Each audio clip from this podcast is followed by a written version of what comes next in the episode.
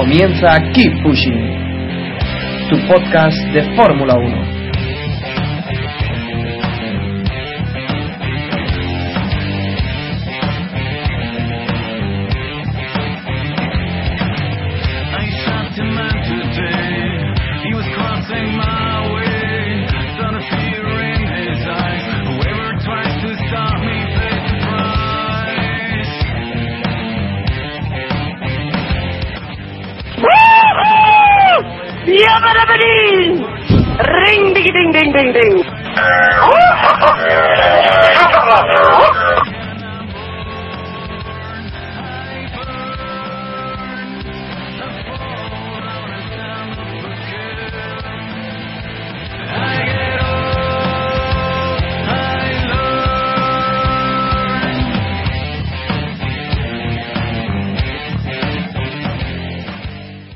Bienvenidos, esto es Keep Pushing, tu podcast de Fórmula 1 y estamos grabando ya nuestro sexto, sexto capítulo. ¿Cómo pasa el tiempo, eh? Parece ayer que era cuando empezábamos.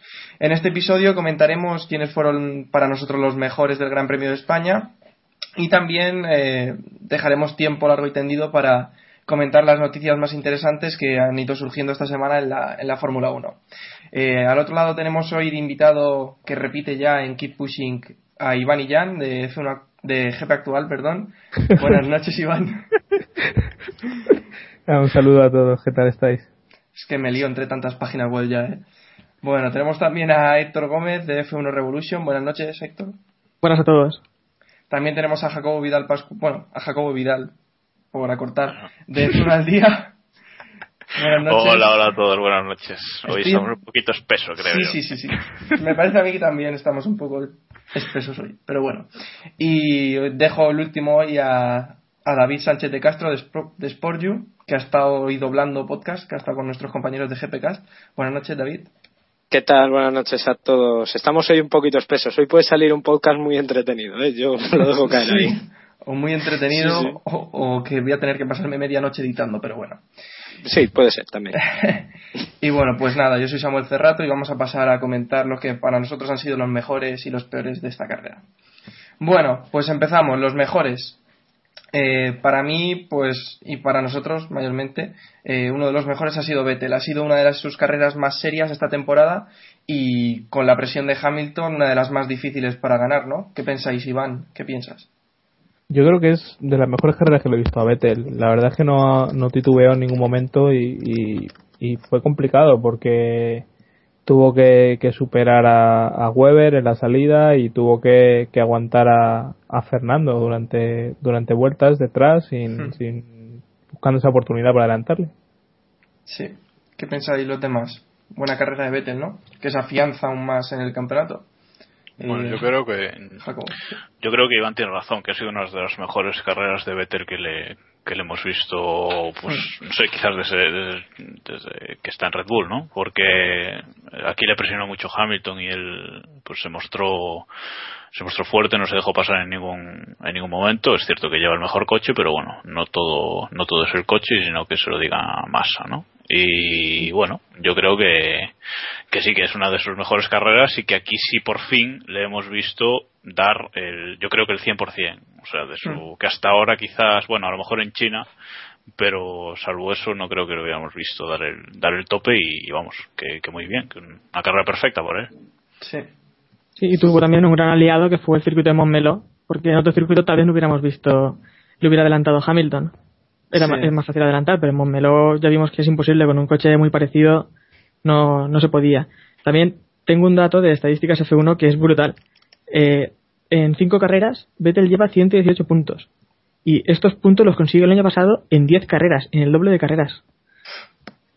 Es que No, hay no, una sí, cosa sí, que está está clara, claro. que, vamos, yo creo que lo de Vettel podemos ya empezar a darle la corona porque que esto es, vamos, yo creo, vamos, lo hablamos esta tarde, de hecho lo decía el lince del paddock, que es muy normalmente todos los campeones, como siempre que han ganado unas siete, seis carreras, han sido campeones del mundo.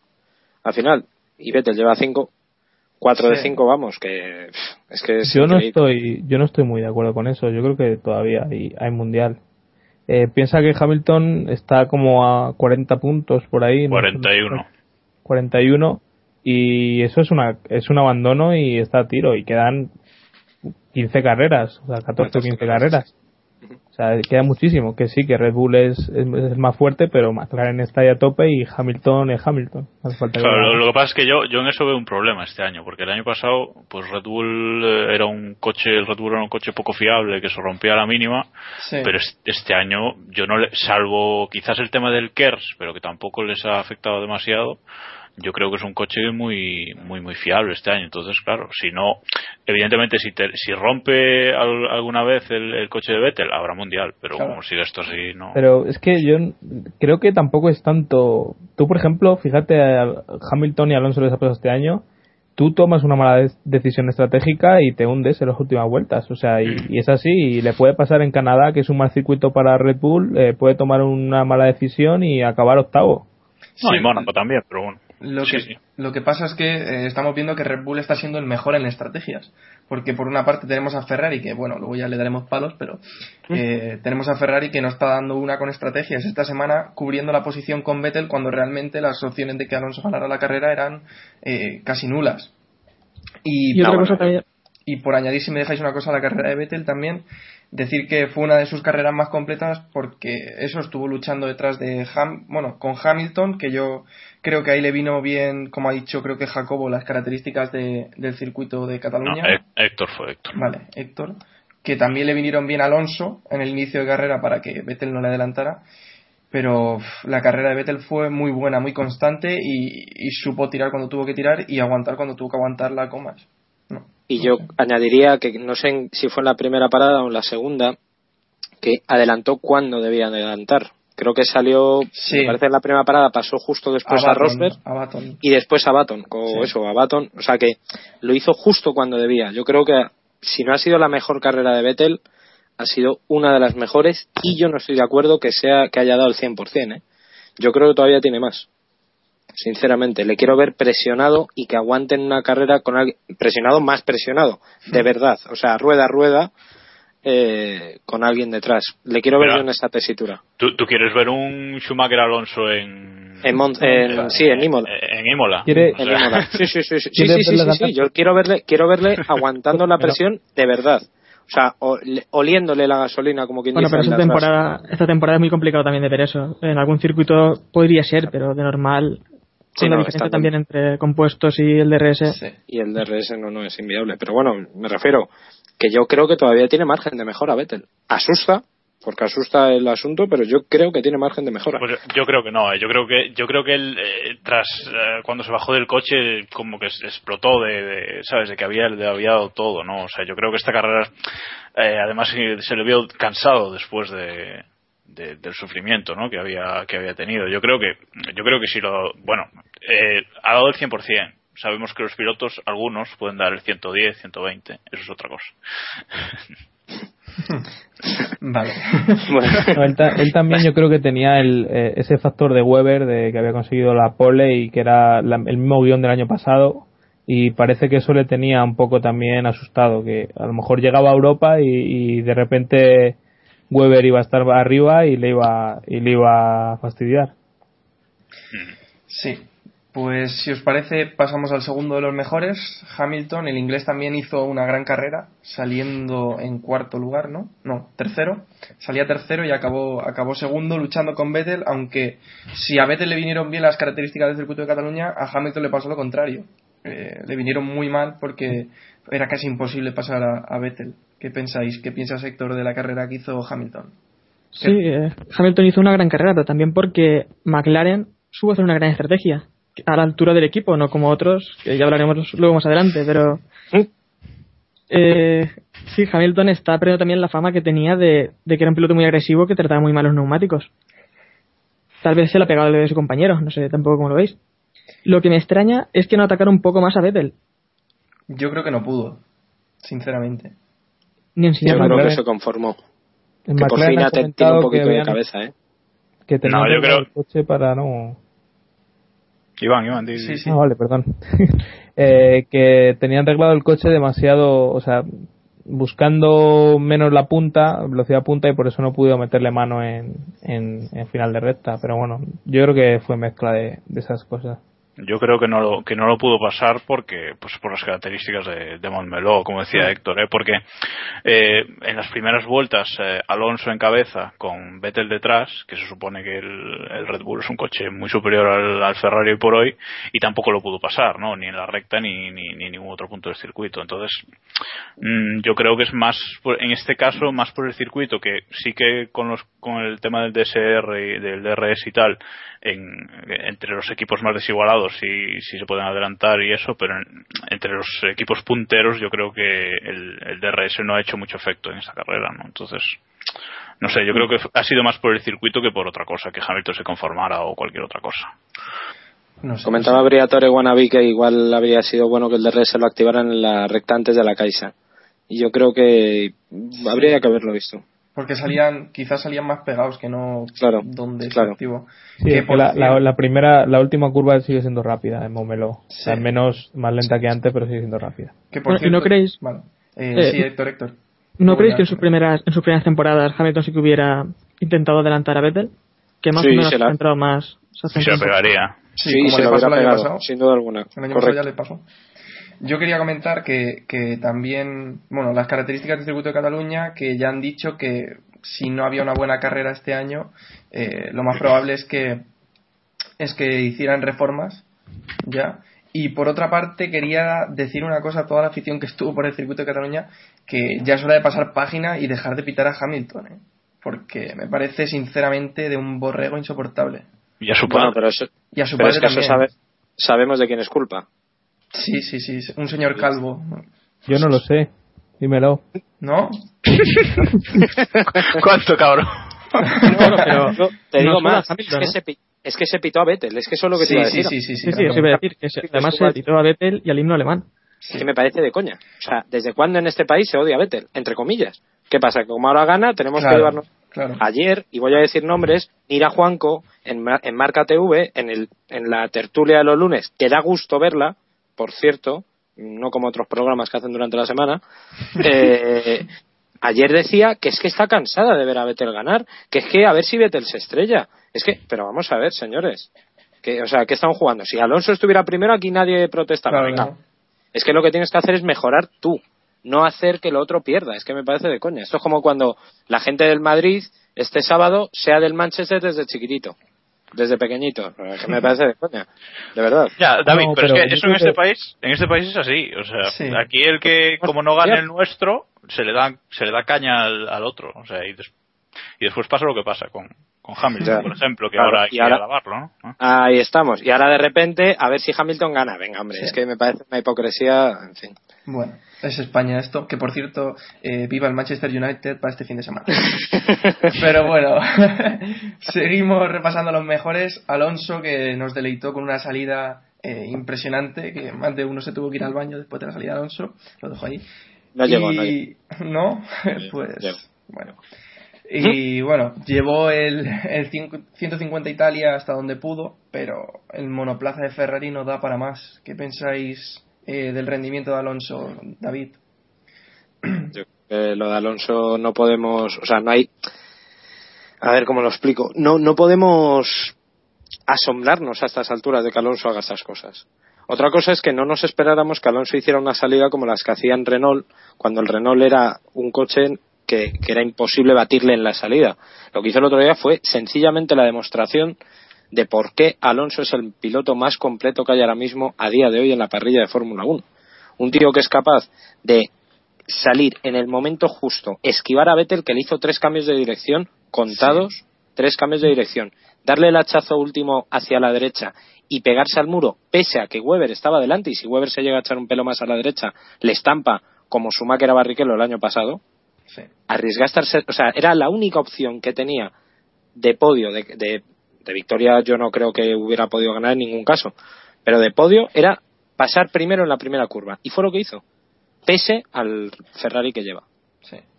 Que Yo lo comentábamos el otro de la redacción. Eh, la gente, yo creo que hay gente que sigue sin darse cuenta de, de lo bueno que es Alonso, que yo no voy a decir que es el mejor ni que deja de serlo, porque hay dos o tres pilotos que son grandísimos y que cada uno tiene sus cualidades y sus defectos pocos, pero bueno, están en la élite pero es lo que comentábamos ya. O sea, esto no, no hace falta. O sea, la gente que, que piensa que, que Alonso no está en ese nivel es porque o está ciega o tiene un problema. Y, y, y en ningún momento este tipo de cosas, este tipo de cosas le van a convencer. O sea, ya tienen ese prejuicio creado y, y fuera.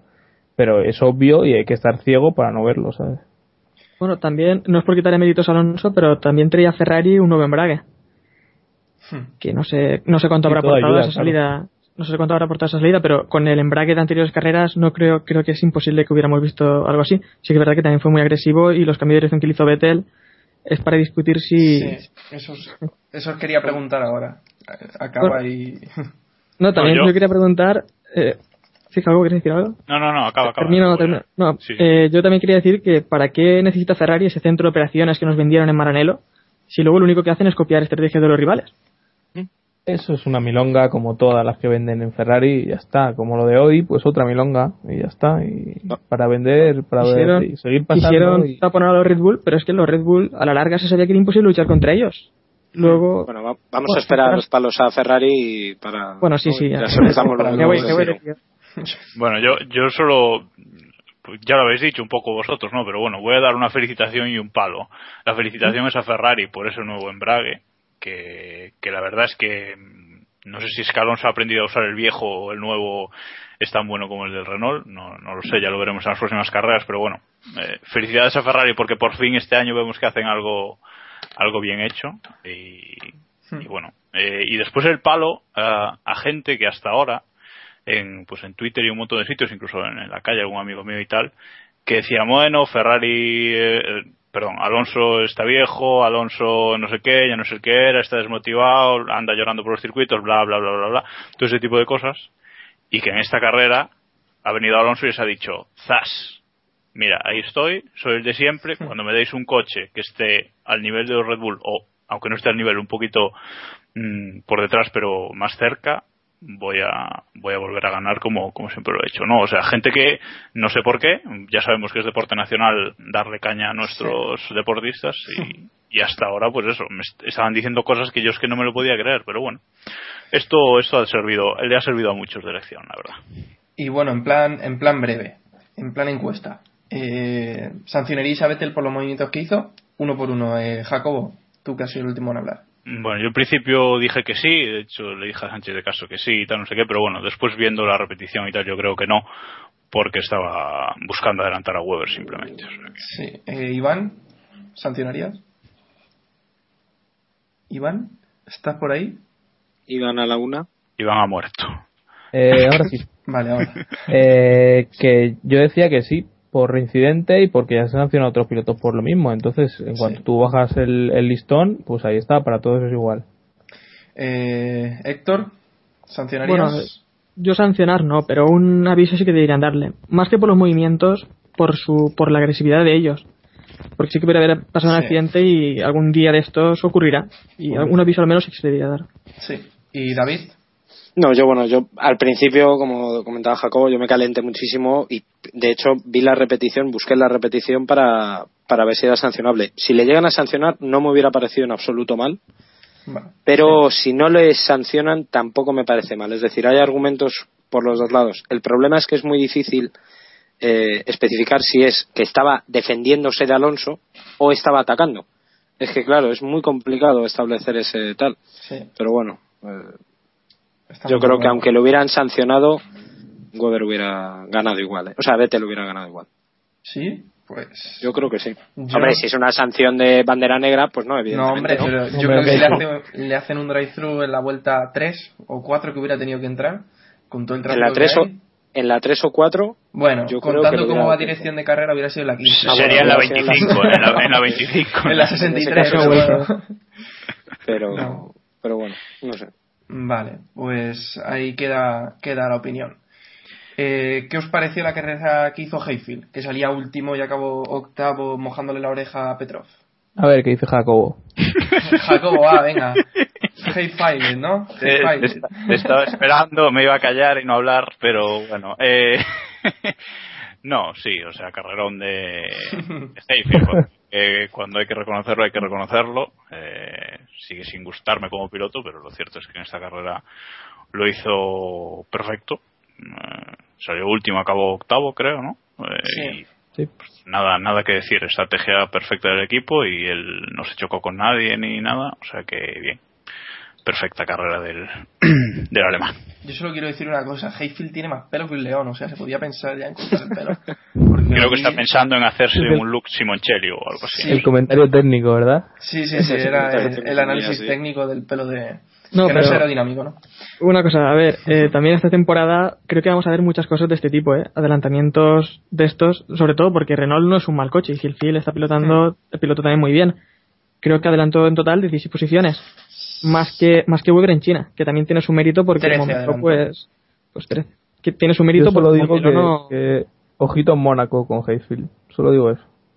Bueno, bueno, eso lo, de- o- eso lo dejamos luego para la porra. si No, porque, parece. porque tendrá que salir un safety car o algo, ¿sabes? A quitarlo en la pista. Y... No, pero podemos ver adelantamientos, podemos ver a alguien incluso ganar la carrera de última posición, ¿lo veis? O... ¿En Mónaco? No, no, hombre, en Mónaco, no, en ah, Mónaco. vale. Sí, yo creo No, que sí. Po- poca broma. carreras podemos ver a alguien. Por ejemplo, si Vettel era Ve- o sea, último, Weber estuvo cerca en, en, en China, fue, ¿verdad? sí Sí. fue en China, pero fueron, creo, 15 posiciones, ¿no? Mm, Sí, bueno. Ni idea, la verdad. Llegó hasta el podio, sí, hasta la tercera posición. Entonces sí. Y otro de los que sorprendió en, en Barcelona, bueno, en Montmeló, fue Kovalainen. Eh, hizo una gran clasificación y luego se tuvo que retirar, pero bueno, estuvo, estuvo luchando ahí con los Force India. ¿Qué os pareció la carrera que hizo el finlandés? David, que estás calladito por ahí atrás. No, bueno, yo creo que el Lotus, el Team Lotus ha conseguido ha conseguido mejorar, ha dado un salto de calidad sobre los sobre los digamos los pilot, los equipos pequeños, los tres pequeños. Sí. De hecho entró en la Q2.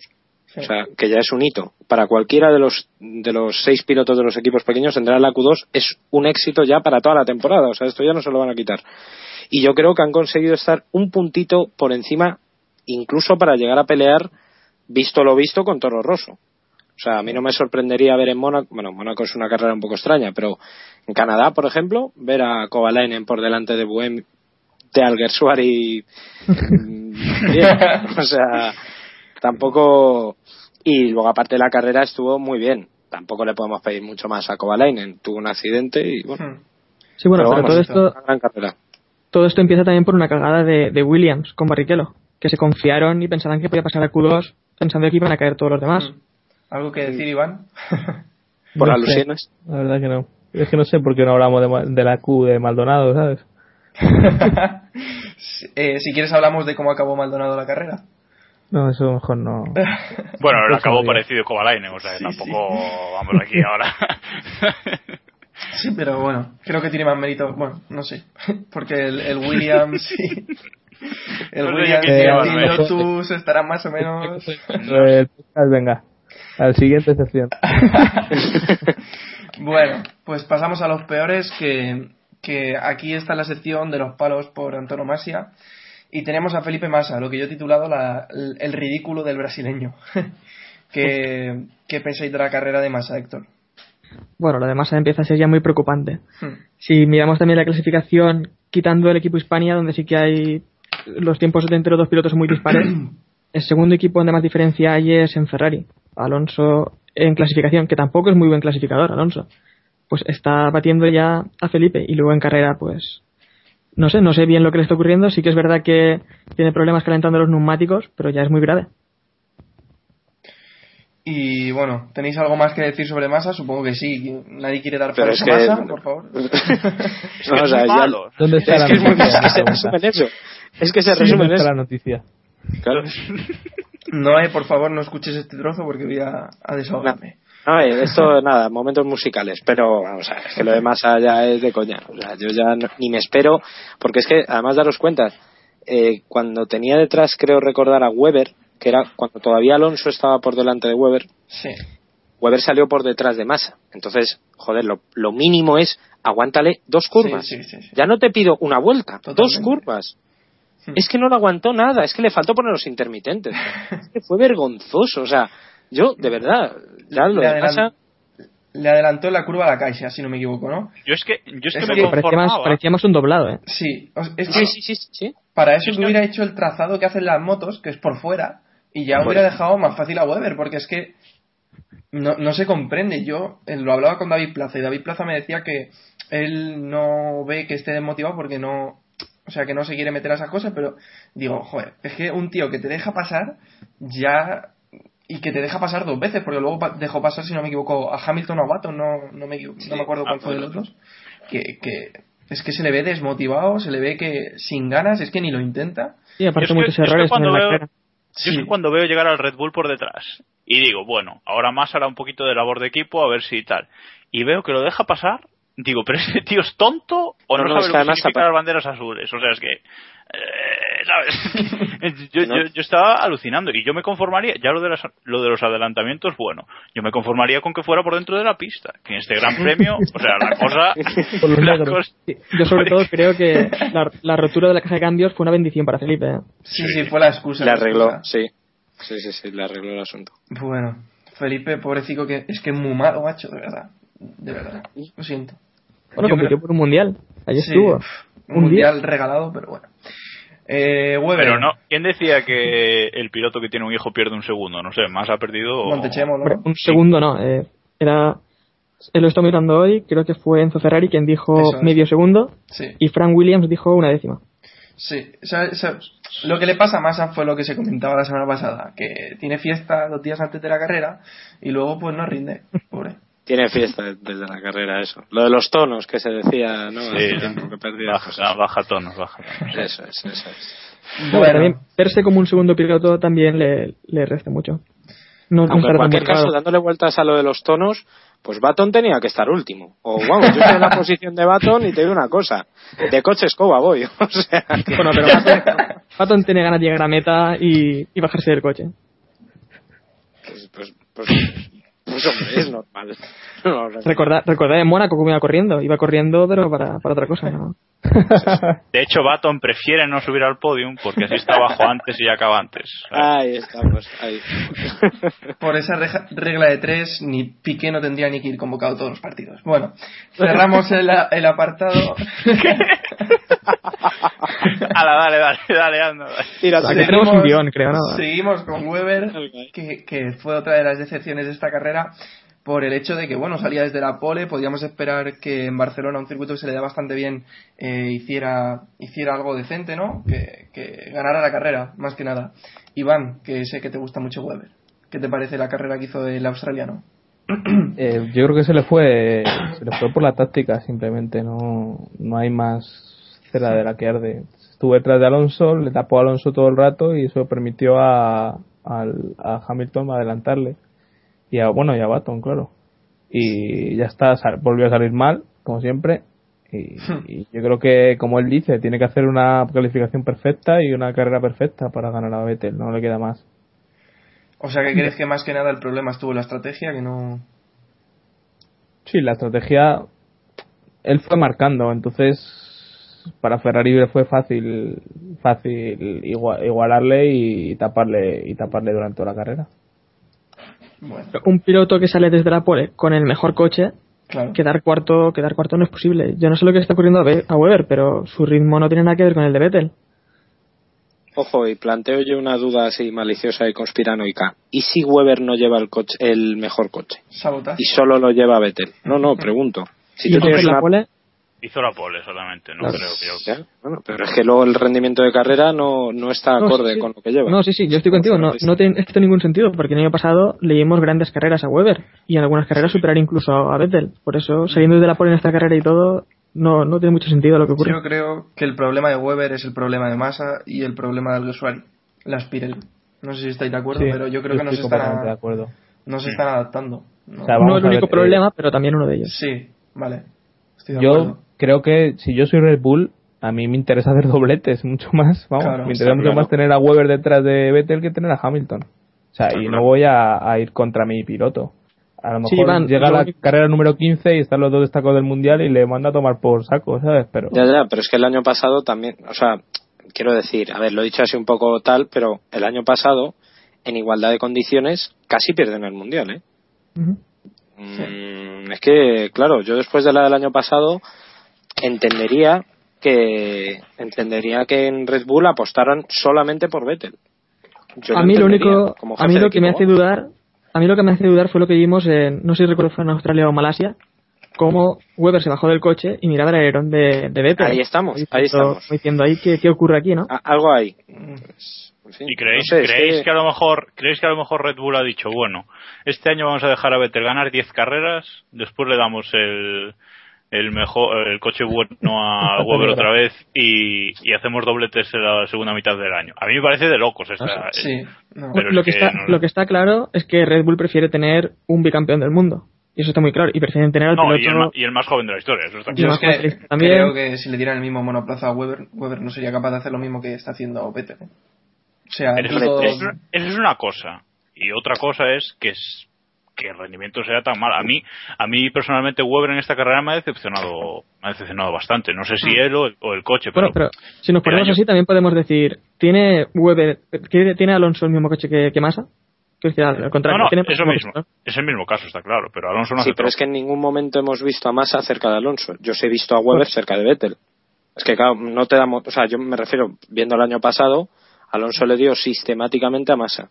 Y, y Vettel el año pasado no le dio sistemáticamente a Weber. Y Massa no ha Sí, dado no motivos sé. para sospechar. Evidentemente. sí que nos ha dado motivos. sí. Claro. Yo creo que, va- que la gente, bueno, en general, la gente, digo, la gente y, y vosotros ahora mismo estáis valorando muy poco la, la, la importancia de los neumáticos. Yo recuerdo cuando entró Bridgestone que Alonso se, de repente se había apurado con un debutante que se llama Hamilton por los neumáticos y, y por ejemplo Hayfield batía a Kubica y pasaban cosas raras pero bueno luego se cuando todos le cogieron el, el tranquillo se, se cambió el tema sabes Sí, puede ser.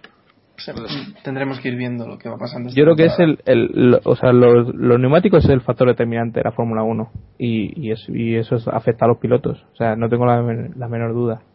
Hmm. Bueno, pues si os parece, llega el momento palo al Gersuari, porque siguen las excusas, siguen las gomas. Bueno, excusas, que él se justifica. ¿Qué ha sido esta vez? ¿Qué ha sido esta vez? que se ju- él Pero se lo tengo apuntado, esa lo- la tengo apuntada. Espera, a ver si la Vale, encuentro. pues tirar, doblados. Mientras tanto, No, digo no, yo que no. que acabó en decimosexto, decimosexto lugar. O sea, muy, muy mal al Gersuari, que se está jugando, yo creo que la plaza del año que viene, casi seguro. Porque Richardo va a venir fuerte y, y no sé yo si veo a Buemi para estar en Red Bull. Confirmamos que fue, se quejó de las banderas azules. Sí. Las que no le sacaban a él, o azules y de cómo? los neumáticos. De- Pero- Y del balance trasero. Pero las que no le sacaban a él, o cómo? Pues no sé, porque debe ser. Decía que es que no, no pudo con. que le estorbaron los doblados. Debe ser Sí. que le estorbaron solo a él. Debe ser. Yo creo que pref- prefería la bandera negra e irse para casa. No sé. Yo de verdad es que ya lo de Alguersuari empieza a cansar un poquito. Pero es otra víctima Y de los que neumáticos, yo creo, ¿eh? También. Sí, sí, pero que es que, es que vamos a ver, que si puede ser que el punto, a lo mejor las décimas que tiene menos que Buemi, eh, pueden ser por los neumáticos, pero que no, vale ya de excusas. Sí. O sea, Sí, pero también bien. puede adaptarse. Por ejemplo, Hamilton creo que se ha adaptado muy bien. Porque Claro, es que es todos eso, queríamos es que- ser uno de los grandes perjudicados y al Y final... ojo, sí, sí, perdona, Héctor. No, no, que al final sí, ha sido, pues está consiguiendo un ritmo muy bueno y yo pensaba que Baton iba a batirle porque Baton es un piloto que trata muy bien los neumáticos y bueno, está bastante igualada la cosa, pero Hamilton está un poco por encima. Es que incluso Hamilton se quejó de los neumáticos. Tanto en Turquía como este viernes, después de los entrenamientos, decían que eran un desastre. Sí. Pero pese a eso, vale, está muy bien. Raja, pero coño, queda delante de su compañero. Más Yo lo- Están más igualados, puesto- pero están ahí. Lo escribí en la, en la resaca de, de Grand Prix, que, que hay pilotos que, que se limitan a, a pensar que es el mundo que está en contra suya y otros que, se, que, que echan, hincan el codo abajo y se ponen a estudiar para, para mejorar lo que, lo que, lo que están haciendo mal, porque algo están haciendo mal. Porque si ellos tienen los problemas y otros no, es porque tú estás haciendo algo mal. Claro. Entonces, eh, por ejemplo, yo te puedo asegurar que tal como es Weber, dentro de dos meses eh, no va a tener este tipo de problemas. O sea, es por, lo- es lo- por lo que yo apuesto. A Gersuari, si sigue pensando que tal, si sigue diciendo que es un juego defectuoso, que si los doblados y tal, y, sigue sin darse cuenta que es él el que está haciendo algo mal, pues seguirá, seguirá igual o, verá las carreras desde la grada porque habrán puesto a, a Richardo. Sí, sí, es Yo que sé. con estos resultados, eh, Alguersuari no va a ir a Red Bull, pero es que ni va a quedarse tampoco en Toro Rosso. Sí, Con estos resultados ya puedo ir pensando en otra competición. sí. Ya, la escuela Red Bull es tan grande que es que cualquier chaval que venga de abajo le puede quitar el asiento tanto a Alguersuari como a Buemi, ¿eh? No nos engañemos que Buemi a lo mejor cuadra cinco carreras sin acabar y le empiezan a presionar atrás, ¿eh? Sí, sí, ahora mismo Buemi no le veo tampoco en Red Bull. No, No, lo que pasa es que yo creo que yo creo que Alguersuari, el gran problema de Alguersuari es que eh, estuvo llegó a la Fórmula 1 como llegó, hizo una temporada pues eso de entrenamientos, eh, el año pasado ya hizo la temporada entera y ya estaba adecuado a los neumáticos y ya estaba la cosa parece que asentada y estaba evolucionando, de hecho el año pasado pues eh, hizo grandes salidas y algunas carreras muy buenas. Y este año le cambian los neumáticos y yo creo que se está encontrando otra vez con lo que se encontró en, en 2009, ¿no? Una cosa que no sabe lo que es, no, no, y no se ha adaptado y le va a costar, le va a costar mucho. Y hasta final de año no volverá a, a ganar a su compañero o por lo menos a, a estar al nivel, ¿no? Porque últimamente es que ni, ni está al nivel, ¿no? Es que el, ¿Y el- recorrido que, que Jaime ha hecho es demasiado rápido. O sea, tú Claro. no puedes saltar de la Fórmula 3, estar, correr ocho carreras de, de World Series y meterte en Fórmula 1. Porque pierdes esa base. Porque World Series, GP2 son reglar el coche y es reglar el coche lo que decide y, y esa base no la tiene. Y es así. Y, y cuan- Ujú. y al- podrá ser tricampeón del mundo dentro de 15 años, pero va a tener que pasar por encima de esto. O sea que planteáis que a lo mejor le falta años, que le exigimos demasiado a Jaime. No, le que ha falta llegado demasiado técnica. pronto.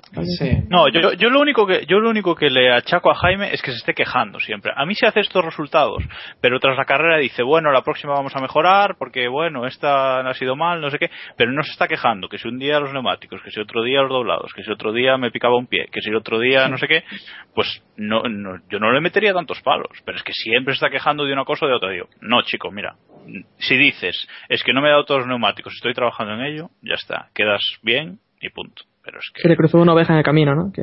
Claro, sí, el otro también. Sí, sí, sí. Bueno, pues eh, ya hemos hablado del Gersuari, así que vamos a pasar a repasar un poco la clasificación del Mundial brevemente, en la que vemos a Vettel con 118 puntos, segundo Lewis Hamilton con 77, 41 puntos menos, que bueno, ahora comentaremos un poco si el Mundial está acabado o no. Eh, tercero Mark Webber con 67, tiene casi el doble ya eh, Vettel que Webber, 61 Jenson Button y en quinta posición asoma Fernando Alonso con 51. Pasamos a hacer el mundialito, si os parece. Eh, Iván, ¿nos das tus puntos del mundialito de esta semana, por favor? Sí. Eh, pues les voy a dar los tres a Alonso para que cortarnos. Eh, dos se los voy a dar a Vettel y el puntito se lo voy a dar a Kovalainen por entrar en la Q2 y por porque me cae bien. ¿Qué vamos a hacer? Sí. Vale. Eh, Héctor, ¿nos das los tuyos? Pues yo voy a darle tres puntos a Hamilton, más que nada porque nos hace soñar con con queda mundial, con que este no va a ser solo un monólogo. Eh, dos puntos a Vettel, porque es que asusta, su ritmo asusta demasiado. Y un punto a Alonso, más que nada por la clasificación, que fue sorprendente. La salida con lo fue más. Y hizo todo lo que pudo con el, con el Ferrari, luchando contra él, más que nada. Y vale, eh, David, tus puntos. Mm, Bueno, yo le voy a dar los yo le voy a dar los tres puntos a Alonso porque solamente por la salida me hizo volver a levantarme de la silla. Vamos, de hecho, tengo un cardenal que lo demuestra, porque me dio un golpe con la mesa espectacular. Eh, sí, en serio. Eh, luego, los dos puntos se los voy a dar a Checo Pérez por puntuar, porque me parece un éxito y porque ha conseguido volver a México. Soy muy pro México y la ha vuelto a colocar desde el 81, creo, desde Rebaque, no puntuado un mexicano. Tampoco ha habido muchos, pero bueno, desde el 81 no ha puntuado un Creo que, mexicano. hay- me parece- creo que hemos tenido cinco mexicanos en, en los puntos. Pues mira, pues este me parece destacable y porque creo que ha, ha mejorado. Y el punto se lo voy a dar a, pues a, pues a Pastor, porque alcanzar la, Q, la Q3. Pastor. Sí, a Pastor se lo voy a dar. Porque alcanzar la Q3 por lo menos se lo. A ver, aunque sea solo anímicamente, le, le va a beneficiar. Se hizo una vuelta muy buena, la verdad. Sea, es la vuelta de, de entrada en la, en la Q3 es impresionante es para verla, como la de Alonso al final. Vale, eh, nos falta Jacobo. Jacobo, danos tus puntos del mundialito. Bueno, pues yo tampoco voy a ser muy original. Le voy a dar los tres a Alonso por pues el salidón que hizo. Para mí el bueno, yo creo que es de los momentos más emocionantes de, que llevamos de Mundial, para mí personalmente, y por la vuelta que hizo el sábado, que el onboard es absolutamente espectacular. Le voy a dar dos a Vettel porque, bueno, como decíamos antes, eh, hizo la, la mejor carrera suya desde hace tiempo. Y un puntito a Hamilton porque entró en meta a seis décimas de él. O sea que con un coche supuestamente inferior. Así que bueno, así queda la cosa.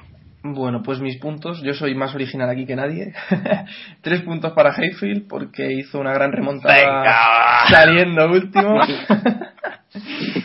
Dos puntos para Vettel porque es la mejor carrera que le recuerdo desde, desde que está en Red Bull. Y un punto para Hamilton porque estuvo luchando y nos dio un final de carrera interesante que de lo contrario hubiera sido un poco muermo. Y nada, pasamos a comentar las noticias más importantes de, esta semana. Eh, en plan breve, hemos tenido que quitar unas cuantas porque no nos da más tiempo. Y bueno, empezamos por Ferrari, la decepción de Ferrari. ¿Debe pensar Ferrari ya en 2012 o hay opciones todavía de ganar el Mundial? ¿Qué pensáis? Eh, Iván mismo. Puf, yo lo del mundial lo veo difícil, pero tampoco hay que tirar este campeonato porque te puedes ir a una cuarta, quinta posición del campeonato del mundo, eso es mucho dinero y, y es mucha presión para, para Ferrari. Ferrari no puede aceptar eso, o sea, Ferrari tiene que luchar hasta el último momento, tampoco, pero hasta que vea que el mundial no está matemáticamente perdido. Y bueno, el resto. Jacobo, ¿qué piensas de- del Mundial de Ferrari? Mm, Yo creo que mm, Ferrari tiene un problema gordo en cuanto a decidir qué hacer, porque si bien yo creo que en el equipo deportivo, digamos, puramente deportivo, están pensando que hay que centrarse en 2012 y marcarse un Brown o algo así, si tienen a los ingenieros suficientes. Y, pero claro, está la parte, la, la parte que, que, que vende coches, ¿no? Entonces no pueden, como decía Iván, no pueden decir, bueno, nos centramos en, en, en 2012, dejamos el coche como, como está y, y, y qué, y acabamos el mundial en, en décima posición. No, no, no pueden hacer eso. Entonces, claro, eh, yo creo que por ahora seguirán evolucionando el, el coche de este año, eh, esperarán, yo creo que aún cinco o seis grandes premios más y una vez la cosa llegue el verano y, la cosa no se haya arreglado, si se ha arreglado será otra historia, pero si no se ha arreglado, pues ya se centrarán en 2012. ¿no? O sea, yo creo que se quieren centrar, pero que no pueden, vaya. Yo creo que realmente no hay que dejar este, este mundial, pero tampoco hay que intentar ganarlo.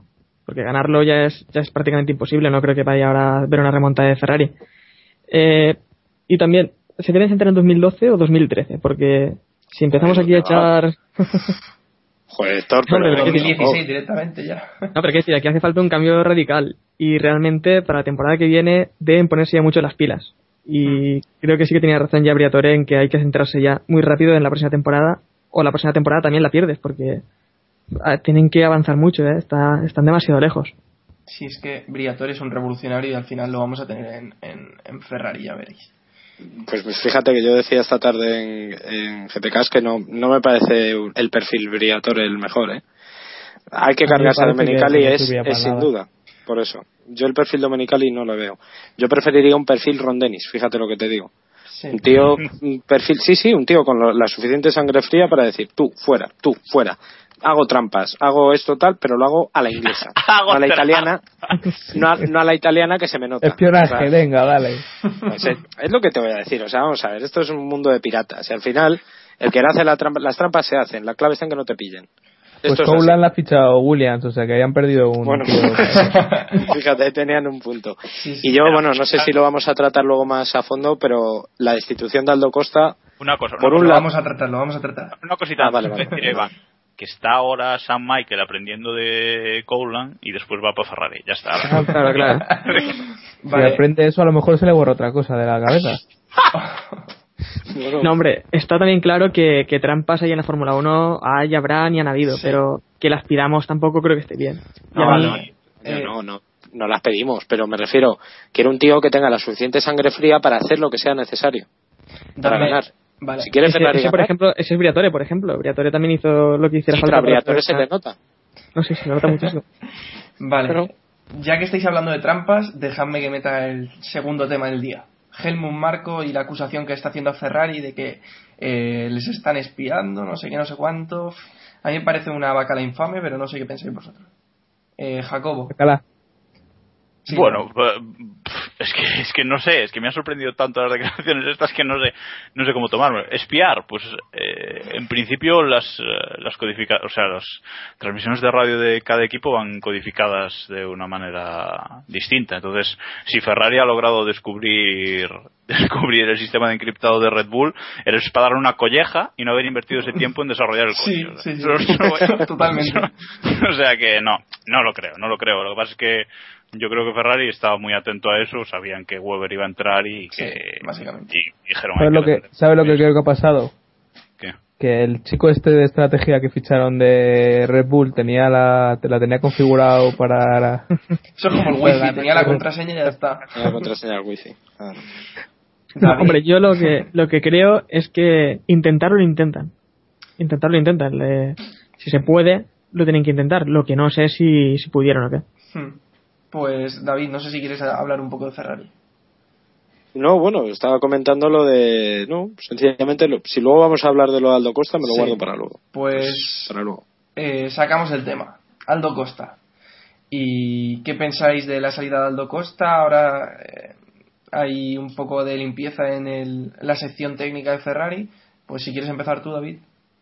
Bueno, a mí me parece bien que se carguen Aldo Costa porque es el responsable Hmm, del coche. ¿Que tiene un otro responsable por encima que debería haber dimitido? Sí, Vale. sí. ¿Que Domenicali sigue siendo el. No voy a decir cáncer, pues es una palabra muy fea, pero si es el. Ya lo has dicho. el grano, ahí estamos. Pero es el grano que tiene en el culo eh, Ferrari, pues es- está clarísimo. Ahora bien. Ahí estamos. Ahora bien, Aldo Costa debía irse, o debían, porque realmente, según el comunicado, si os fijáis, el, lo que dice es que él ha dimitido. Lo que da que, Bueno. lo de- eso de que ha dimitido, le han puesto el cuchillo en la garganta y le han dicho, di que dimites. O sea, porque esto es así. Entonces, si tú Michael. creas un, ahí estamos. Si tú haces un coche que en palabras de Adrian Newey es convencional, es decir, mediocre, porque su coche es mediocre, Sí. lo que tú tienes que hacer es intentar arreglarlo. ¿Cuál fue su solución? Poner un alerón ilegal. ¿Es de coña? O sea, es que es de coña, es que es, es que es de broma. Bueno, O sea, del, si alerón, unas- del alerón podíamos hablar mucho, ¿eh? O sea, yo lo del alerón Bueno, considero vale, arriesgó, arriesgó, pero lo que no puedes hacer es, eh, o sea, fue una piedra de toque. A él le dijeron, en Momelo tenemos que mejorar. No mejoraron, sino que encima lastraron toda la carrera porque el setup del Ferrari, tanto de Alonso como el de Massa, estaba pensado para el alerón trasero Claro. nuevo. Que sí, que sí, pero a ver, no le demos, no le demos, no le demos palos a Costa por lo del alerón, porque eh, le estamos eh, todo el todo el rato diciendo que, que Ferrari no arriesga, que Ferrari no sé qué, no sé cuánto. Ferrari llega con este alerón que parece que mejoraba mucho el, el Ferrari, aunque ellos decían que no, bla, bla, pero bueno, eh, y llega con este alerón y, y dicen, ostra, y esto, y incluso la, la FIA llegó a decir que el alerón, pues que era legal, pero que iba contra el espíritu de la norma. O sea que no le de- damos palos a Ferrari cuando arriesga, porque es que si no, si le damos cuando Pero no arriesga y cuando arriesga también, no sé. No, a mí no, yo no, creo no que, dime, dime. No, te comento, o sea, lo que, lo que yo me refiero es que lo del alerón les ha servido de excusa. Ah, por Necesitaban- supuesto. por claro, supuesto. porque, claro, ha sido la ha funcionado han cogido- mal porque... Pero es que se le echa en el peor momento, porque se le echa cuando sí que ha arriesgado y cuando sí ha intentado hacer algo que, que podía haber dado algo más a Ferrari de lo que no Pero a tenía. que a ti te ha dado la sensación, a que a ti te ha dado la sensación de que en Ferrari han reaccionado. Es, es, es que cara. Claro, algo han hecho. Entonces ahora van a pero decir. no es lo único que se debe "Va hacer". mal el año, No, pero es que a claro, ver. es que Costa. Aquí quiero Es met- que Bueno, esto es sí, sí, así. Aquí quiero meter yo unas declaraciones que ha hecho Josep Lluís Merlos en su Twitter, no sé si lo habéis leído.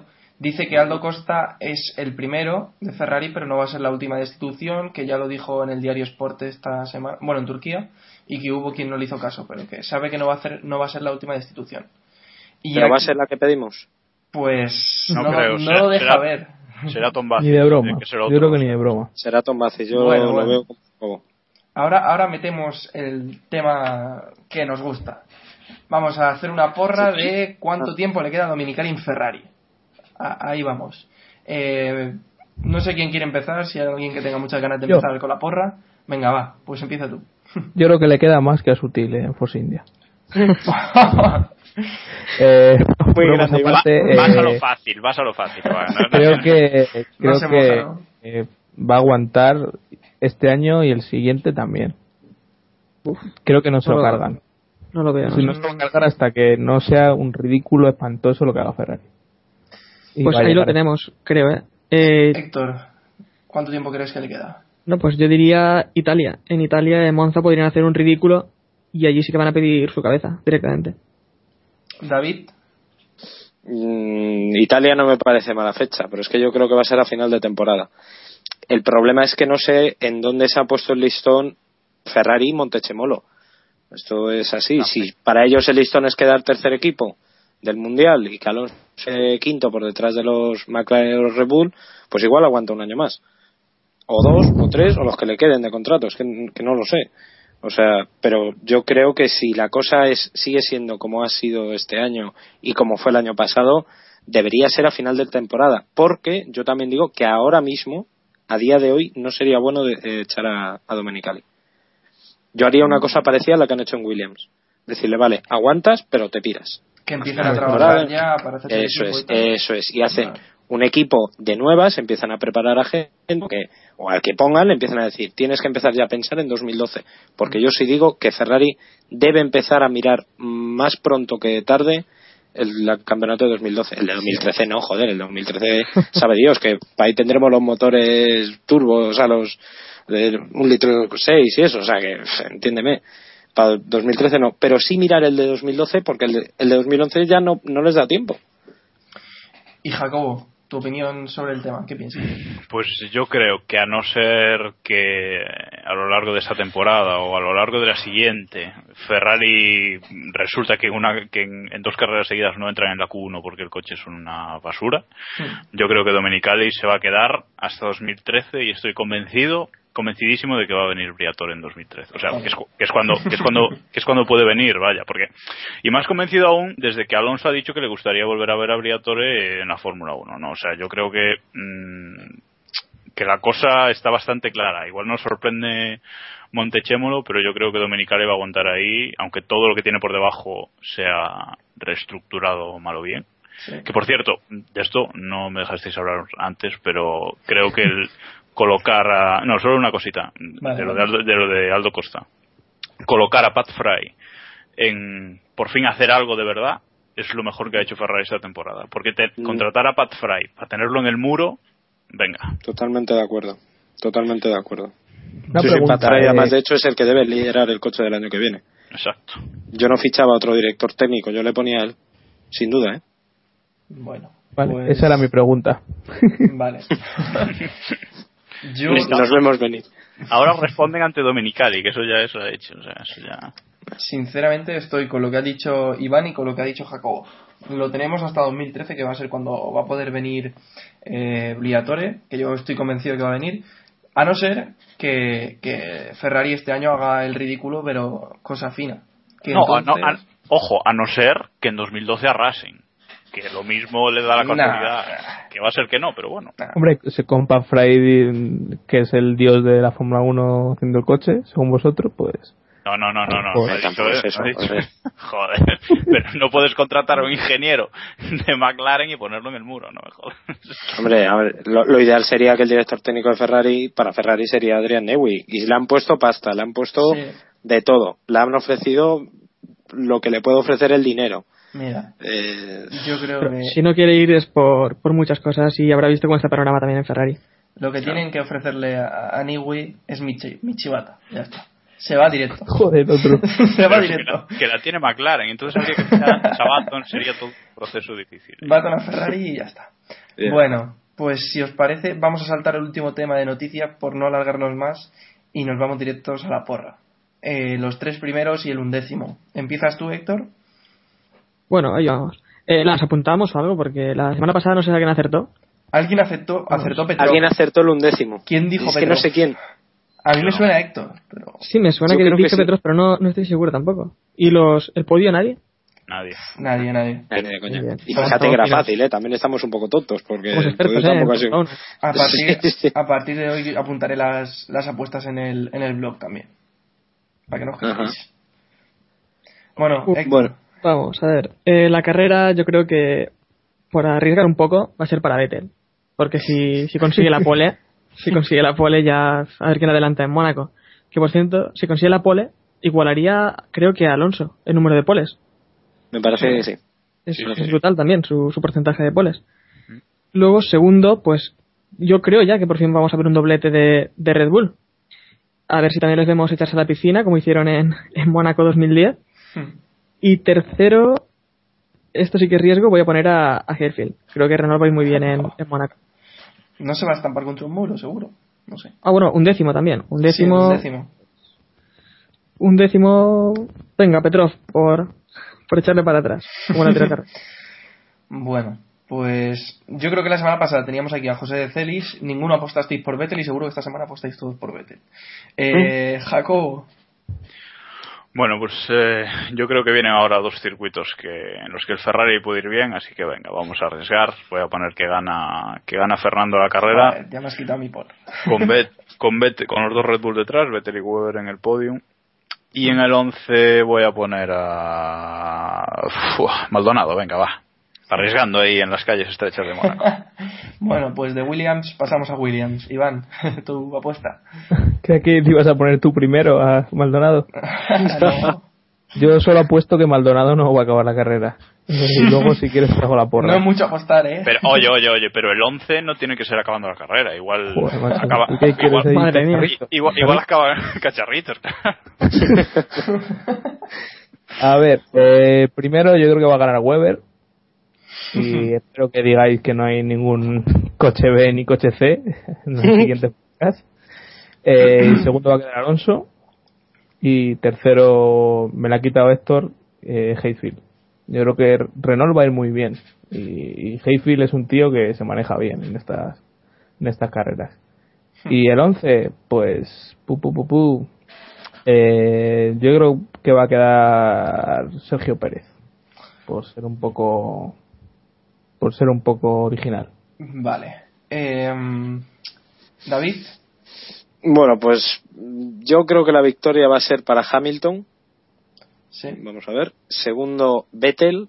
Y tercero, Fernando Alonso. Creo que ese fue el podio de Turquía, ¿puede ser? Pues. Eh, creo que sí. Vettel- Pues si no fue ese, fue muy similar. de Sí, Turquía. Bueno, sí, sí, sí. es igual. El caso, esos. Y luego el undécimo, eh, Resta. Me la has quitado esta semana, seguro que esta semana Con- queda con un décimo. sutil el doce. Verás, ¿Sutil delante o sutil detrás? verás. Hombre, sutil detrás, por favor. Pero es que eso ni se pregunta. Sutil cacharritos, pero vamos, de libro. y si no, ya vendrá aquí mi si rey es que con llega, si es que llega eh, sutil a la carrera, ¿eh? Sí, sí, sí llega, sí llega. En la, Te has dicho Hülkenberg el 11. Bueno, pues creo que ya se preguntó todo, sí. Eh, yo, por ser original, me la ha quitado Jacobo, pero bueno. Primero Alonso, segundo Weber, tercero Hamilton, undécimo Alguersuari. Y Vettel, lo estoy viendo en la bola, se la va a pegar. Ahí lo dejo. Estoy seguro que se la va a pegar. No está mal tirada. Por cierto, por cierto, antes de, antes de que pasemos al siguiente tema, confirmamos que la siguiente pole de Vettel sería la 20 e iguala a Fernando Alonso y a Don Damon Hill. La verdad es que Alonso no es que vaya mucho de pole en pole. O sea que- la pole se la va a hacer, se la va a quitar Alonso, verás. Sí, sí, sí. no se lo cree nadie. Hombre, habéis en apostado, clasificación, por, ¿sabes? habéis apostado por la carrera de Alonso, ¿no? Algunos, porque Sí, ganó sí, la sí. carrera. Carrera sí, la pole es otra historia. Bueno, difícil lo veo, pero veremos, veremos. Bueno, bueno. Vamos a tener que empezar a apostar aquí, ¿eh? No Eh, que, aquí, que aquí va a haber cinco paradas en boxes de cada piloto, y no ya verás. O sea, que Hombre, ser- Pirelli, Pirelli dice dos. Pero es que no salen las cuentas. O sea, si, el- si el super blando dura 10 y el blando dura 15, 16, no, no, no, no dan las cuentas. Pero es que Pirelli en Barcelona decía que iba a haber tres paradas y hubo cuatro. O sea que Por eso, 5 aquí. lo mismo, ¿da? Bueno, yo creo que hay que sumarle una más siempre, ¿no? Eh, Sí. Yo apuesto por tres paradas. Sí, yo tres, cuatro, no, no más. Digo- Pues no sé si queréis añadir algo más o nos vamos despidiendo ya, que estamos ro- rondando la hora de capítulo. Hombre, Bueno. yo creo que debemos, ya que me han invitado, darles un saludo a los compañeros Vale. de GPcast Sí. que me han dejado meter una cuña de Kid Pushing, evidentemente. Y, y ¿Quién bueno, son esos? Yo no sé quién son esos. No, no te suenan, ¿no? ¿Qué va? Y, y eso, y que oye, que muchas gracias y que, y que lo recomiendo a todos nuestros oyentes, Pues que no sí. somos enemigos, no somos, no, No. es competencia, nosotros somos totalmente compatibles y, y podéis escucharnos a nosotros y a ellos. Pues claro que Y sí. lo recomiendo. Pues sí, recomendamos el GPcast y también, como no, nuestros compañeros de Club F1 eh, que graban Stop and Go, también totalmente recomendados. Por si queréis estar al tanto y escuchar otras voces sobre, sobre este mundo de la Fórmula 1. Y bueno, nos vamos a ir despidiendo ya. Recordad que podéis enviarnos mensajitos por Twitter con eh, somos KP Podcast. En iVoox estamos como Keep Pushing, nuestro blog que es keeppushing.wordpress.com. En iTunes nos habéis dejado ya estrellitas y recomendaciones. Os pedimos que sigáis eh, haciéndolo. Y bueno, en Facebook nos podéis encontrar en facebook.com barra keeppushingf1. Esa es nuestra página en Facebook. Y nada, voy a dar las gracias a Iván por estar una semana más con nosotros, que nos ha ayudado esta semana, aunque no le hemos dado muchos palos a Williams, pero bueno, ya le invitaremos cuando Maldonado se la pegue en otras carreras. Joder, entonces no, voy a, me vas a tener que hacer un hueco oficial. sí, sí, la verdad es que sí. Todos los viernes por la noche. Va a ser mejor invitarlo cuando, cuando los dos Williams acaben la carrera. No, no, no, no. No. Si no, no lo, no lo hablamos nunca con Iba a decir, No, que no, cuando, no. iba a decir que cuando Williams acabara en puntos, pero entonces no lo volvemos a ver aquí hasta Entonces ya, si tal. Tío, 2013 Menos mal cuando- que no íbamos Alguna a- carrera mal habrá. que no íbamos a darle palos. si aquí los palos caen siempre, aunque sea a última hora. Bueno, pues muchas gracias por escucharnos y volveremos la semana que viene con el, con el podcast del Gran Premio de Mónaco. Eh, un saludo y keep pushing al máximo. Adiós.